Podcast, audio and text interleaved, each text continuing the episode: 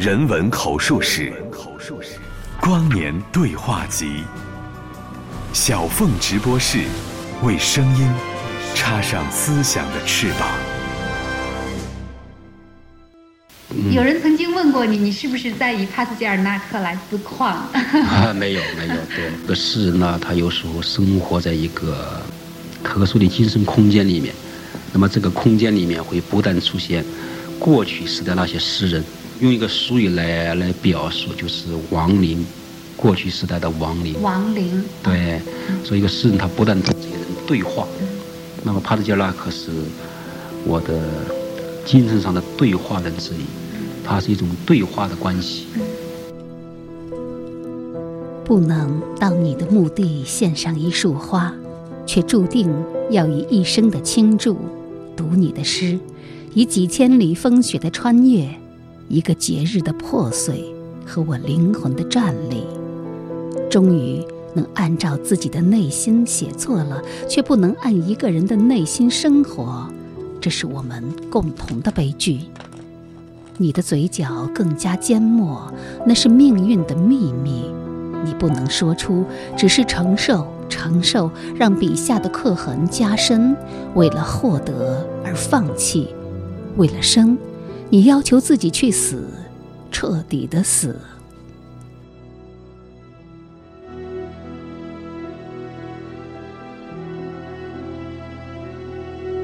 听众朋友，大家好。这里是山东广播电视台小凤直播室，我是小凤。您正在收听的是《读书冬春榜》及年度图书大盘点。接下来我们阅读的是一部在豆瓣年度阅读报告中居于诗歌榜首位的德国诗人保罗·策兰的又一部诗集《灰烬的光辉》，译者王嘉欣，由广西师范大学出版社出版。你的诗里经常使用的是那些充满了冷感的那种词汇，寒冷啊，雪，好像你是不是特别喜欢在秋冬的季节写作？像这样的天气里，你还能够写出诗来吗？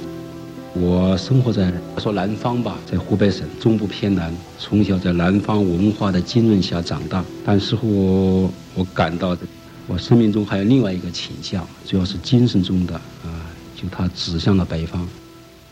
所以你就从指向了移到北方来，对，指向了冰雪。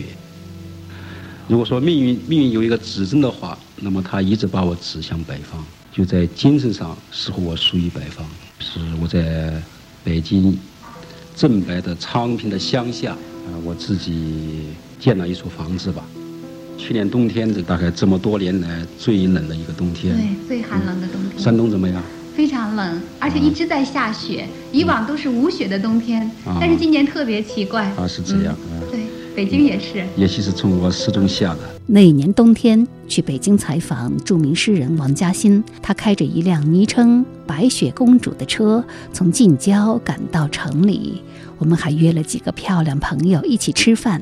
诗人儒雅随和，但谈起诗歌却是严肃而庄重。那天我们聊的最多的是帕斯捷尔纳克。那么帕斯捷尔纳克是我的精神上的对话人之一，它是一种对话的关系。啊，有人说我那个帕斯捷尔纳克是向大师致敬的文本，实际上也根本不是。我从来不会把人说啊大师，我我从来不会这样。啊，我这个精神上的对话人。那么我想重新建立我个人。啊，以其他诗这种对话关系，啊，那么从其他意义上也可以讲，重新建立中国诗歌与西方诗歌，包括中国传统诗歌一种对话关系。比如说，我现在重读杜甫，也在建立一种，重新建立一种对话关系。啊，这个日瓦克医生，不仅我很喜欢，而且最重要的是，他唤醒了我一种写作意识。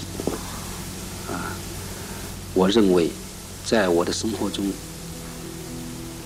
也应该有这样一本书，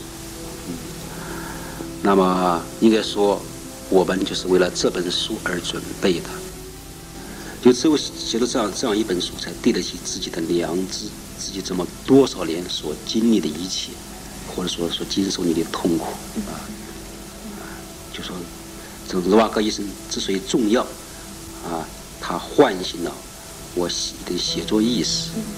也就是说，在你的一生当中，你一定会最终写出那样的一本书？啊，现在我不敢说，我刚讲要看，要看天意如何啊。对。有时候一个诗人很难决定自己的命运，小说家可以，散文可以，嗯，啊，先想，想写散文现在就可以写，只要你有精力、有时间。但是诗歌很多诗人，终日坐在那里，却写不出一句诗来，他不能决定他自己的命运。那那时候诗还没回到他那里。是的，我们聊的最多的是帕斯捷尔纳克，没有保罗策兰。但实际上，阅读、翻译和研究保罗策兰与王嘉欣已近三十个年头，而二零二零年就是保罗策兰逝世五十周年和诞辰一百周年的年头。编译这部带有纪念性质的《保罗策兰诗选》，对于王嘉欣个人来说，带着某种总结的意味。不过，能了断吗？恐怕不能。王嘉欣说：“因为这是一个需要我终身来阅读的伟大诗人。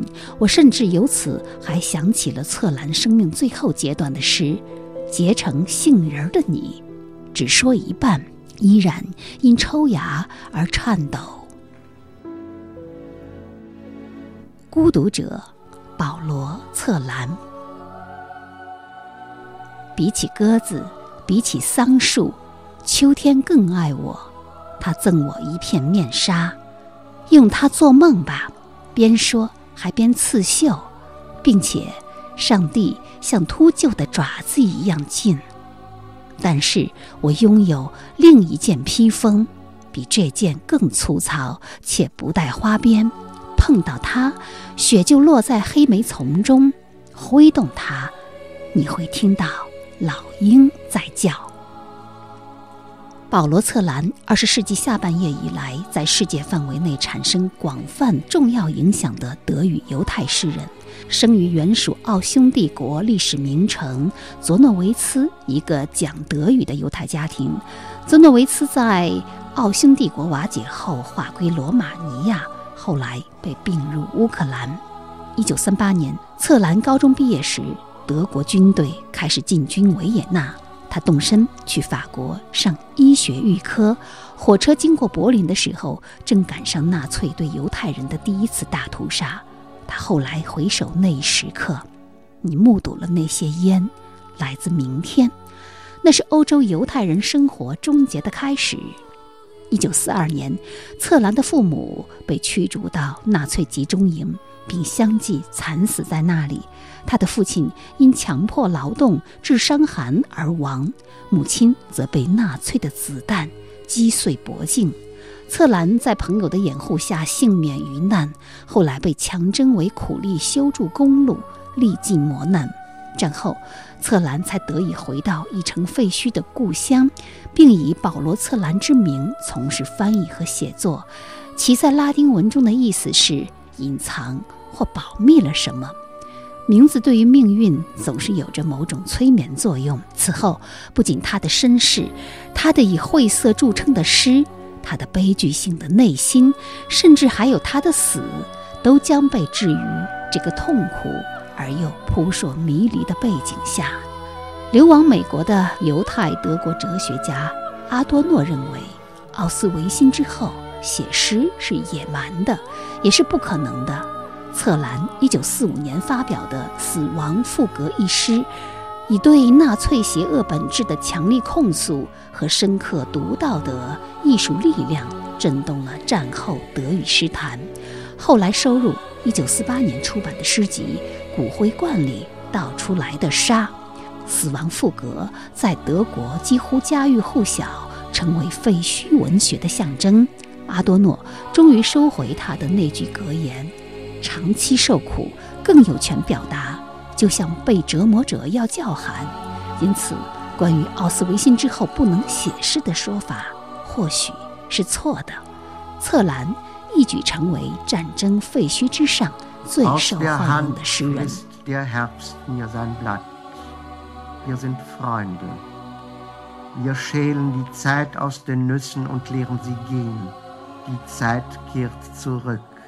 In die Schale. Im Spiegel ist Sonntag, im Traum wird geschlafen, der Mund redet wahr.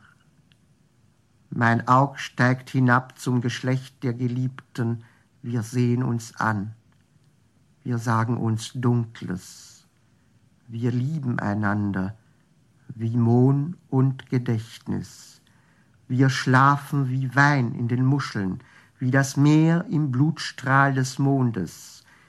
Wir stehen umschlungen im Fenster, sie sehen uns zu von der Straße. Es ist Zeit, dass man weiß. Es ist Zeit, dass der Stein sich zum Blühen bequemt, dass der Unrast ein Herz schlägt. Es ist Zeit, dass es Zeit wird. Es ist Zeit.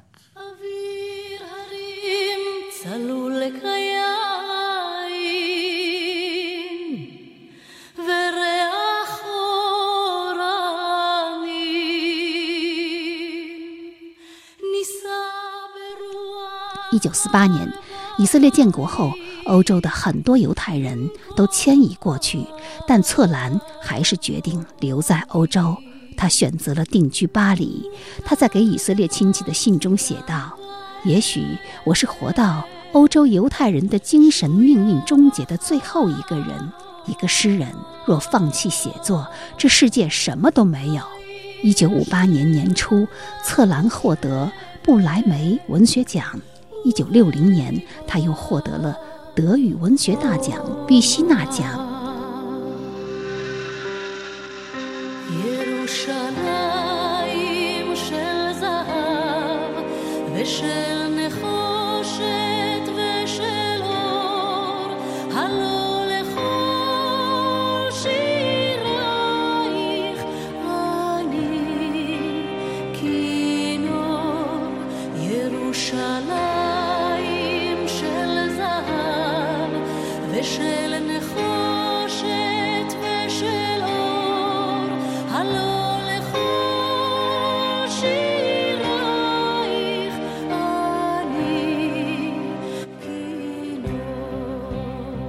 在这部《灰烬的光辉》保罗·策兰诗歌及文集中，还收录了他在布莱梅文学奖的获奖致辞。他谈到自己的诗学观点，在他看来，在所有丧失的事物中，只有一样东西还可以触及，还可以靠近和把握，那就是语言。但是语言必须穿过他自己的无回应，必须穿过可怕的沉默，穿过。千百重谋杀言辞的黑暗，他说，在经历了那些可怕的年月后，我试着用这种语言写诗，为了言说，为了确定我自己的位置，为发现我自己从何处来到何处去，为了勘探出我自己的现实。一首诗是一个语言的例证，因此对话是本质性的。可以作为一个瓶中信被投向海中，带着一种希望，它可能什么时候被冲到什么地方？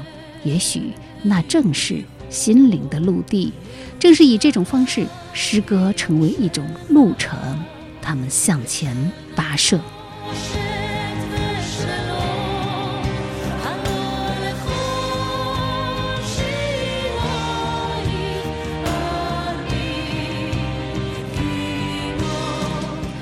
数数杏仁儿，数数杏仁儿，数数苦的，让你醒着的，把我也数进去。这是策兰的又一首诗，《数数杏仁》中的几句，其中折射的是策兰对犹太民族命运的认同。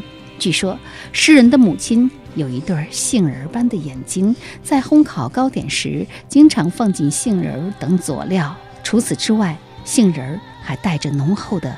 犹太意识，以色列人往往有杏花、杏仁等图章，《出埃及记》中也有相关的记载。让我变苦，把我数进杏仁中，在痛苦的灵魂漂泊与隐忍的诗句锻造中，策兰不断流浪，又不断地回到生命的原点——布加勒斯特、维也纳。巴黎，那些他停留过的城市，仅仅是短暂休憩的中途港。那颗历经奥斯维辛之伤的犹太人的心灵，始终无处安放。人生对策兰而言，无异于一场艰辛而漫长的逃亡之旅，永远找不到出口，日复一日的时光，在他笔下变成艰涩深邃的诗行。他的语言风格日趋简短破碎，每个词藻背后仿佛都藏着一个无法破译的隐喻。死亡和黑暗成为盘旋在诗人内心世界中挥之不去的暗影。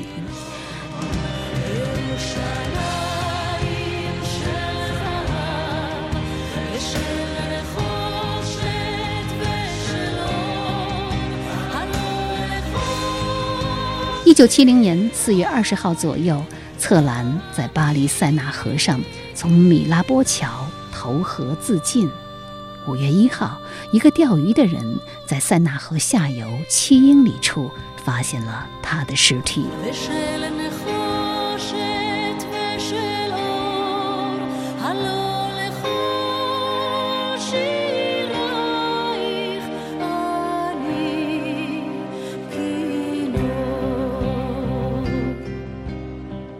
广西师范大学出版社纯粹品牌致力于纯粹作品的打造，《灰烬的光辉》保罗·策兰诗选就是由著名诗人、翻译家王嘉欣教授精心编选和翻译，并由三百六十首诗和部分策兰的获奖致辞、散文和重要书信集结而成。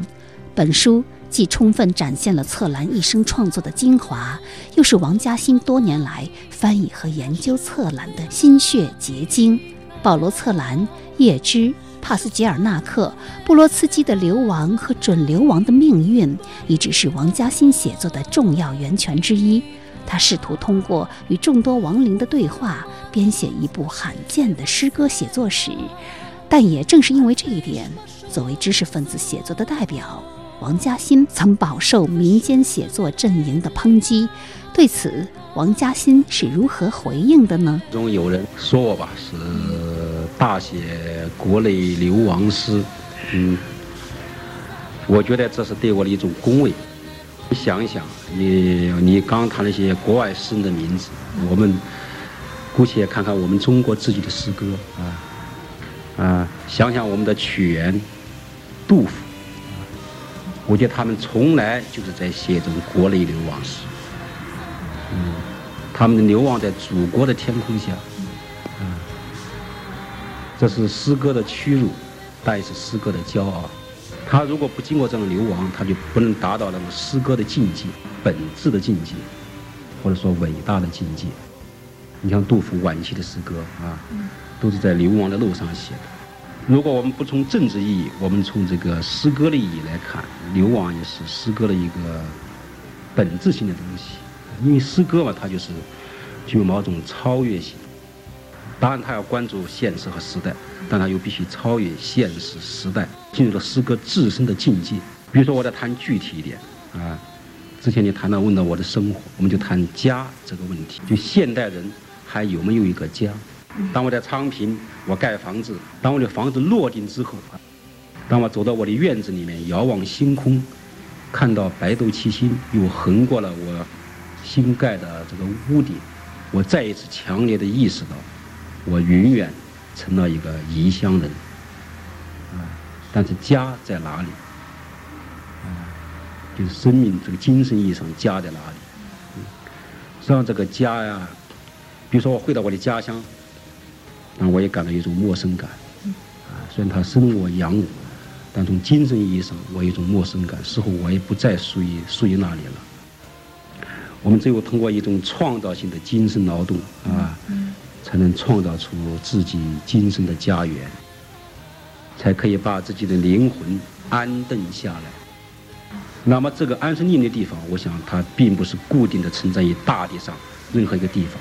我讲的真真的是在。以精神的创造性的这个精神活动、精神劳动之中，啊，比如说写作、写诗，在诗歌中建立一个精神的家园。啊，从这个意义上，他们讲说我写这个国内流亡诗，啊，我认为是我一种恭维。我想我可能还没有达到这种境界了。这就是王嘉欣做客小凤直播室的录音。保罗·策兰无疑是一位。地理意义上的流亡者，更是精神意义上、诗歌意义上的流亡者。策兰的诗既深刻见证了犹太民族的苦难，也体现了时代内在的绞痛，又以其卓异的晚期风格，把现代诗歌的艺术探索推向了一个令人惊异的境地。尤其他以自杀的方式回答和了结了历史浩劫带给个体的重负，用生命写下死亡赋格。据说，最后留在策兰书桌上的是一本打开的荷尔德林的传记。他在其中一段划线：有时这天才走向黑暗，沉入他心的苦境中。而这一句余下的部分并未划线，但最主要的是他的启示之心。奇异的闪光。王嘉欣是在一九九一年秋天第一次与策兰相遇的，源于生命最深的认同，源于爱，源于泪水，源于燃烧。王嘉欣开始翻译策兰，仿佛他和策兰之间有神圣的契约。我必须忠实于他，把自己交付给他，献身于他，承担起他在汉语中的命运。你不是把它简单的翻译出来，你的译作要无愧于这样的伟大诗人，王嘉欣这样对记者说。好，下面就让我们来欣赏保罗·策兰的最著名的诗篇《死亡赋格》。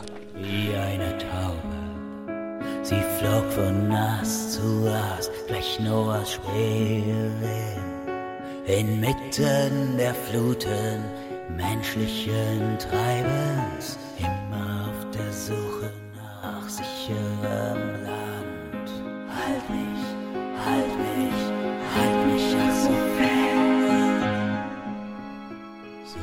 死亡赋格，译者王嘉欣。清晨的黑色牛奶，我们在傍晚喝它；我们在正午喝，在早上喝，我们在夜里喝。我们喝呀，我们喝。我们在空中掘一个墓，那里不拥挤。住在那屋里的男人，他玩着他的蛇，他书写，他写着：“当黄昏降临到德国，你的金色头发呀，玛格丽特。”他写着：“不出门外而群星照耀他，他打着呼哨就唤出他的狼狗。”他打着呼哨，唤出他的犹太人，在地上让他们掘个坟墓。他命令我们开始表演跳舞。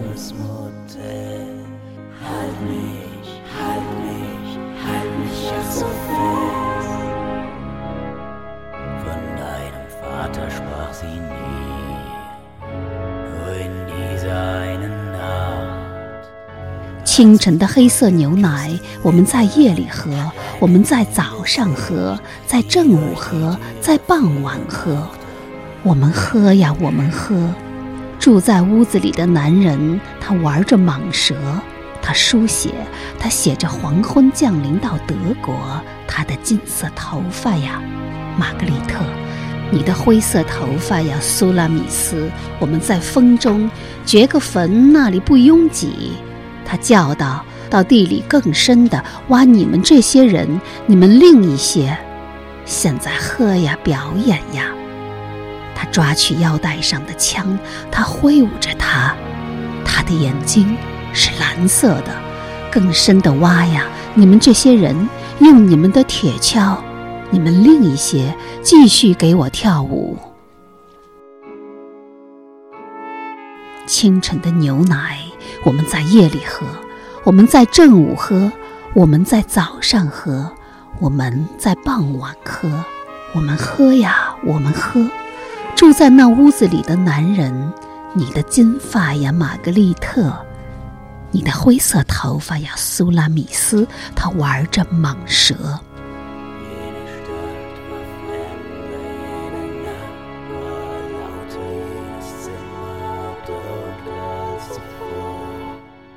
叫道：“更甜蜜的和死亡玩吧，死亡是从德国来的大师。”他叫道：“更深沉一些。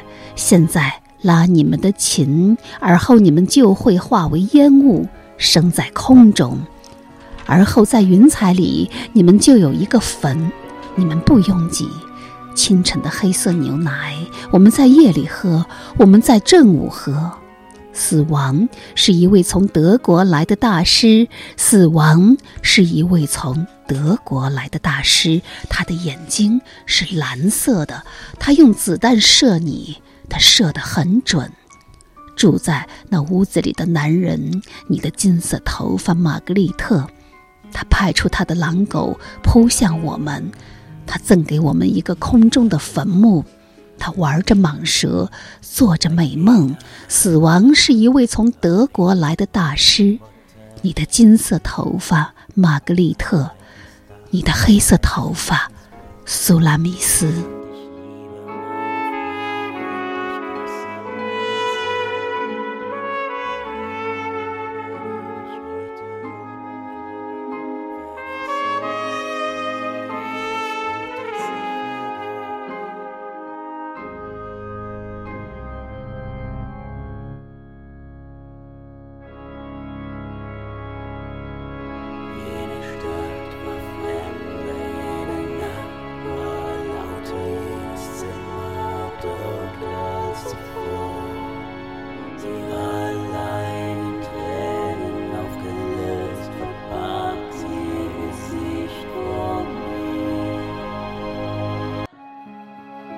最怕的是滑翔过后的寂静，空气中甚至可以听到时间离去的声音。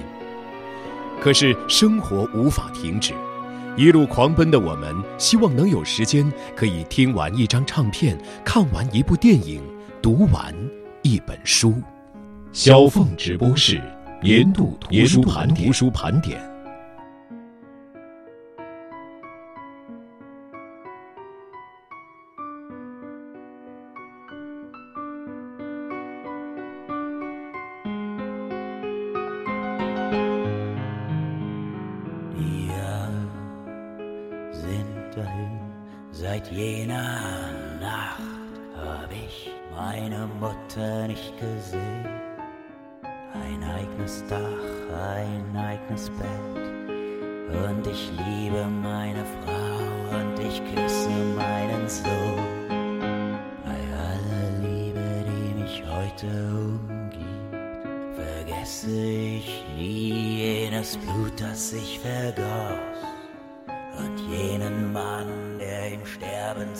sprach, ich bin zurück, mein Sohn.